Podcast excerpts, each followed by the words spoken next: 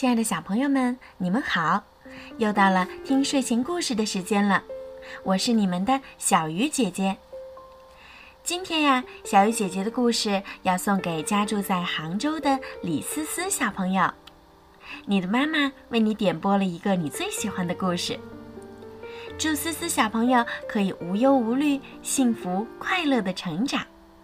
好啦，现在咱们赶快来听故事吧。水晶爱心大作战，在坎特洛特城堡里，宇宙公主告诉紫月，森布拉大王重回水晶帝国了。一千年前，森布拉大王统治水晶帝国，那里一片黑暗。他在被推翻之前施了一个诅咒。导致整个帝国的光芒消失得无影无踪。如果帝国能够充满希望和爱，就会光芒万丈；如果被仇恨笼罩，那帝国将被毁灭。所以，我要让你帮我找到保护他的办法。这对你是一个考验。”宇宙公主对紫月说。保护一个帝国，紫月觉得这太难了，但还是答应了。紫月和朋友们踏上了前往水晶帝国的列车。紫月的哥哥闪耀盔甲已经等待多时了，快点儿，这里很危险。闪耀盔甲提醒道：“森布拉大王可能会出现。”话音刚落。一个巨大的黑影出现在他们身后，小马们拼命向水晶帝国跑去。小马们安全地抵达了水晶帝国。此时，音韵公主正用魔法保护着水晶帝国不被侵害。音韵公主已经好几天没有休息了，如果她的魔法减弱了，森布拉大王就会闯进来。闪耀盔甲担心地说：“所以我们来了。”紫月说：“小马们决定立即行动。”小马们分头调查，但却一无所获。这里的小马好像得了失忆症。我唯一打听到的消息就是这里有个图书馆。苹果嘉儿的话一下子提醒了紫月。在图书馆里，小马们分头寻找有关水晶帝国历史的书。很快，紫月就在一大堆书中找到了。他迫不及待地翻看起来。水晶展会由帝国首任女王开创，并成了最重要的传统。展会每年都会举办，以振奋国民的爱与团结精神，助他们抵御侵害。紫玉放下书，对音韵公主说：“我们可以按照书里的办法举办展会。”于是，紫月和小马们分头准备起来。很快，水晶展会的会场就布置完了。紫月拿着书，再次确认所有的东西。这时，苹果嘉儿指着一个雕塑问：“这是什么？”书里说，展会的中心装饰是水晶爱心，我就用魔法做了一个。紫月解释说：“一切准备就绪，展会开始了。”水晶小马纷纷朝会场走去。大家快来，这里有美味佳肴。苹果嘉儿一边说，一边给大家指路。这里有游乐场，还有水晶爱心。一听到水晶爱心，水晶小马们纷纷议论起来。你说，他们真的拿到了？云宝神气地说：“那当然了，点亮水晶爱心就能保护帝国。”一匹水晶小马说：“点亮水晶爱心是指什么？”云宝好奇地问。那匹小马兴奋地说。就是要振奋水晶小马的精神，用他们内心的光明点亮水晶爱心。这可是个重要的发现。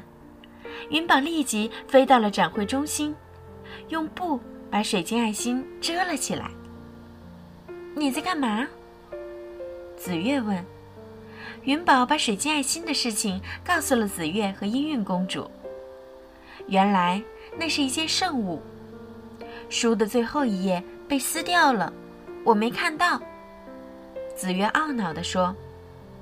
这时，音韵公主因为体力不支晕倒了。森布拉大王的黑暗阴影一点点地吞噬着水晶帝国。危急关头，音韵公主用最后一丝力气施展魔法，但她已经支撑不了多久了。现在最重要的就是找到真的水晶爱心。云宝。你和其他小马必须让展会继续开下去。紫月一边跑一边说：“如果水晶小马们精神低落，就算找到水晶爱心也无法点亮它，所以必须让他们保持开心。”放心，交给我吧。”云宝大声说。展会上的节目丰富多彩，水晶小马们玩得开心极了。他们暗淡无光的身体变得晶莹剔透。此时，紫月已经猜到，森布拉大王把水晶爱心藏在哪儿了。他带着碎龙向城堡跑去，在城堡里，紫月有了新发现。我必须把这儿还原成森布拉大王统治时的样子。紫月说着，用魔法把黑暗影子激了出来。一条黑暗通道出现在他面前。紫月顺着台阶一路向下，很快就到了通道底下。碎龙，我想我找到了。紫月说着，用魔法打开了门。门打开了，紫月惊讶地发现宇宙公主正奇怪地看着她。你没有通过考试，紫月。你再也不是我的学生了。宇宙公主一边说，一边把他赶了出去。紫月难过极了。就在这时，碎龙叫醒了紫月。原来，他中了森布拉大王的黑暗魔法，看到了他最害怕的事情。紫月再次打开大门，一个高耸入云的高塔出现在面前。